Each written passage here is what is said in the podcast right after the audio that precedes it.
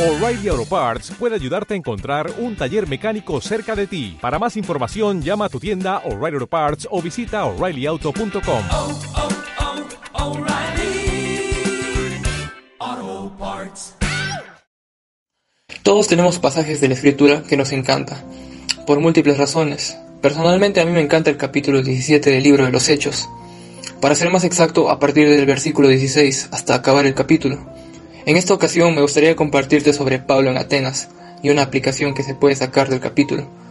Para estar en contexto, Pablo en este momento se encuentra en su segundo viaje misionero y por complicaciones le toca huir a Tesalónica y Berea, pero al final acaba en Atenas mientras esperaba a Silas y Timoteo.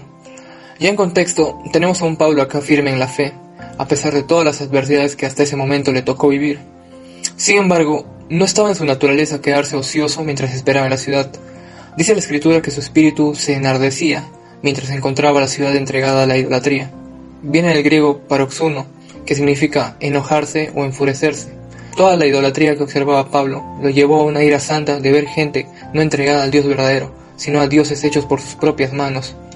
Esta ciudad no era conocida no solo por ser en ese tiempo el centro filosófico del mundo antiguo, sino también por tener un Dios para todo. Esta ciudad era un centro religioso donde se adoraba a casi todo Dios que habían hecho ellos. Existe una frase que representa perfectamente la situación y dice que era más fácil hallar un dios en Atenas que un hombre.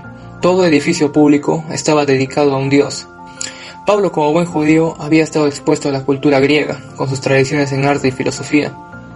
Después de discutir en la sinagoga con los judíos y piadosos, le toca enfrentar con la verdad a los que la primera carta de Corintios llama los sabios según la sabiduría de este mundo.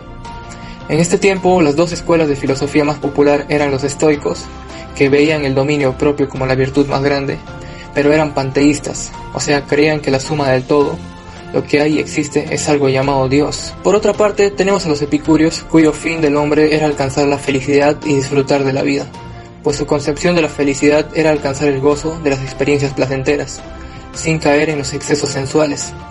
Estos, a diferencia de los estoicos, los epicúreos eran ateos, o en todo caso, deístas, aceptaban la existencia de Dios en palabras, pero negaban al Eterno en cuanto a su carácter personal, providencia y dominio sobre el mundo.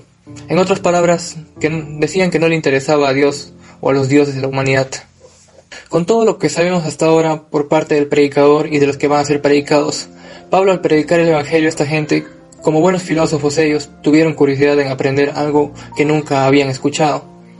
Otros simplemente pensaron que era un palabrero, y esta palabra palabrero viene de la palabra griega espermólogos, que traducido significa recolector de semillas, que representa a un ave picoteando semillas de forma indiscriminada de un corral. La palabra se refiere a un aficionado, un principiante, alguien que recogía fragmentos de ideas de aquí y allá y los hacía pasar como algo profundo, sin hondura del entendimiento en absoluto. En resumen, alguien que no sabe ni lo que habla, debido a que nunca escucharon de Jesús, ni mucho menos de la resurrección. Pero después de todo, lo trajeron al aerópago, que era una colina, para que les siga hablando. Hasta este momento en adelante, Pablo les predica el Evangelio mucho más explícito, poniéndose en su contexto de sus espectadores, diciéndoles que al observar los muchos dioses en su ciudad, encontró uno que está escrito, al Dios no conocido.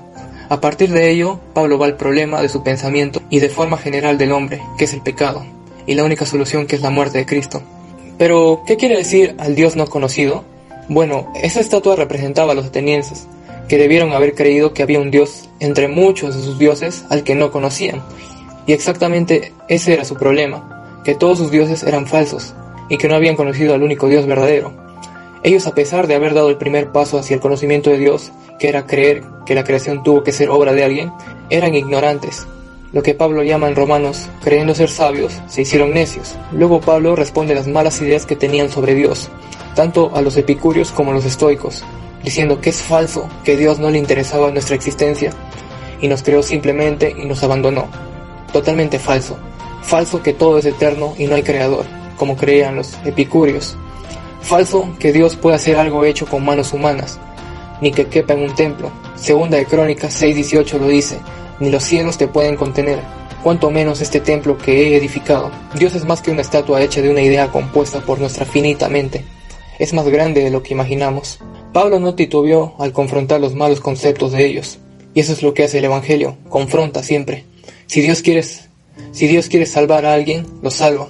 Recordemos que la salvación no depende del que quiere ni el que corre, sino de Dios quien tiene misericordia. Como dice Romanos capítulo 9, Pablo siguió confrontando las ideas erróneas para que conozcan al Dios verdadero y continúa diciendo que es falso, que Dios necesita algo de nosotros. Al contrario, nosotros somos que dependemos de Él. No es que los epicúreos tenían razón sobre que a Dios no le interesaba su creación, sino que nos sostiene cada día, como dice Pablo. En Él vivimos, nos movemos y existimos. Es soberano sobre todo, y nada sucede sin que Él lo sepa. Después de herir con la verdad, tiene que ir a la solución del asunto, porque predicar las malas noticias sin el mensaje de salvación es como dar de beber veneno a alguien.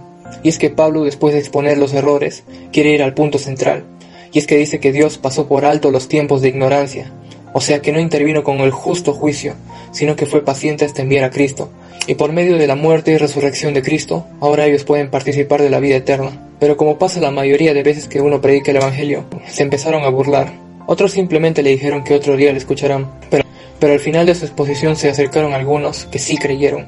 Una aplicación de mensaje rápido es que el éxito de la evangelización no está en el número de convertidos.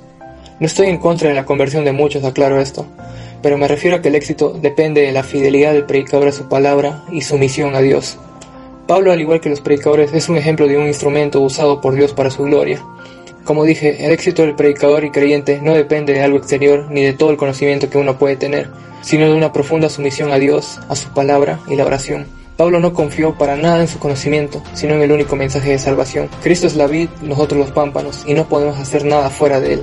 Permanezcamos en Él y en su palabra, y a su debido tiempo Dios hará crecer cada semilla del Evangelio que plantemos. Gracias por escuchar y dedicar tu tiempo. Dios te bendiga.